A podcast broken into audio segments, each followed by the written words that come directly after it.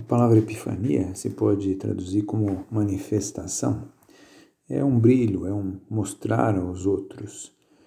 E no caso de Cristo, é Cristo sendo mostrado aos povos, aos magos que vão visitá-lo e que não são do povo de Israel, mas são de outros povos. Né?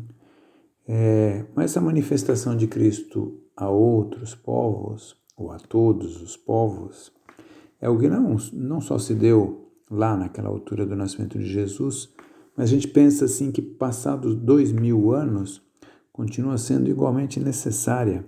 Se a gente pensa hoje, quantos são os povos que não o conhecem?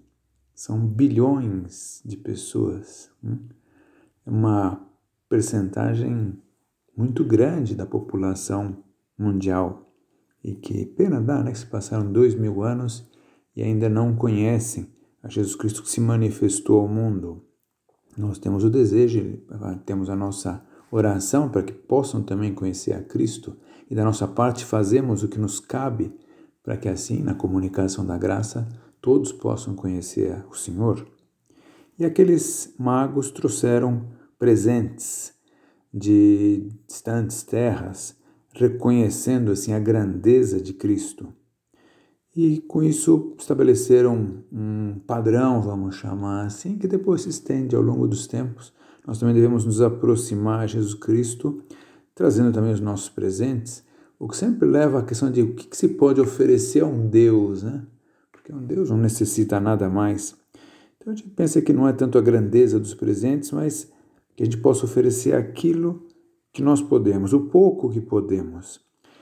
Houve muitas interpretações dos presentes que fizeram os magos ao longo dos séculos, mas uma muito clássica, assim, é de pensar que o ouro é a caridade, é saber isso, né? A atenção aos outros, é o brilho desse saber valorizar os demais, o modo de nos relacionarmos com as pessoas que estão à nossa volta.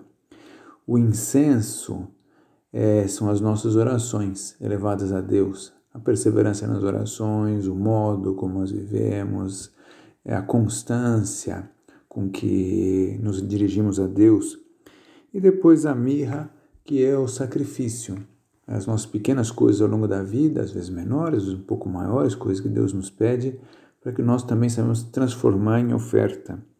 É bonito ver naqueles magos a humildade que tinham, né? eram homens importantes, mas não tem problema se ajoelhar diante de uma criança que era simples, uma família que era simples, sem aparato nenhum, não tem problema, vem ali a mão de Deus.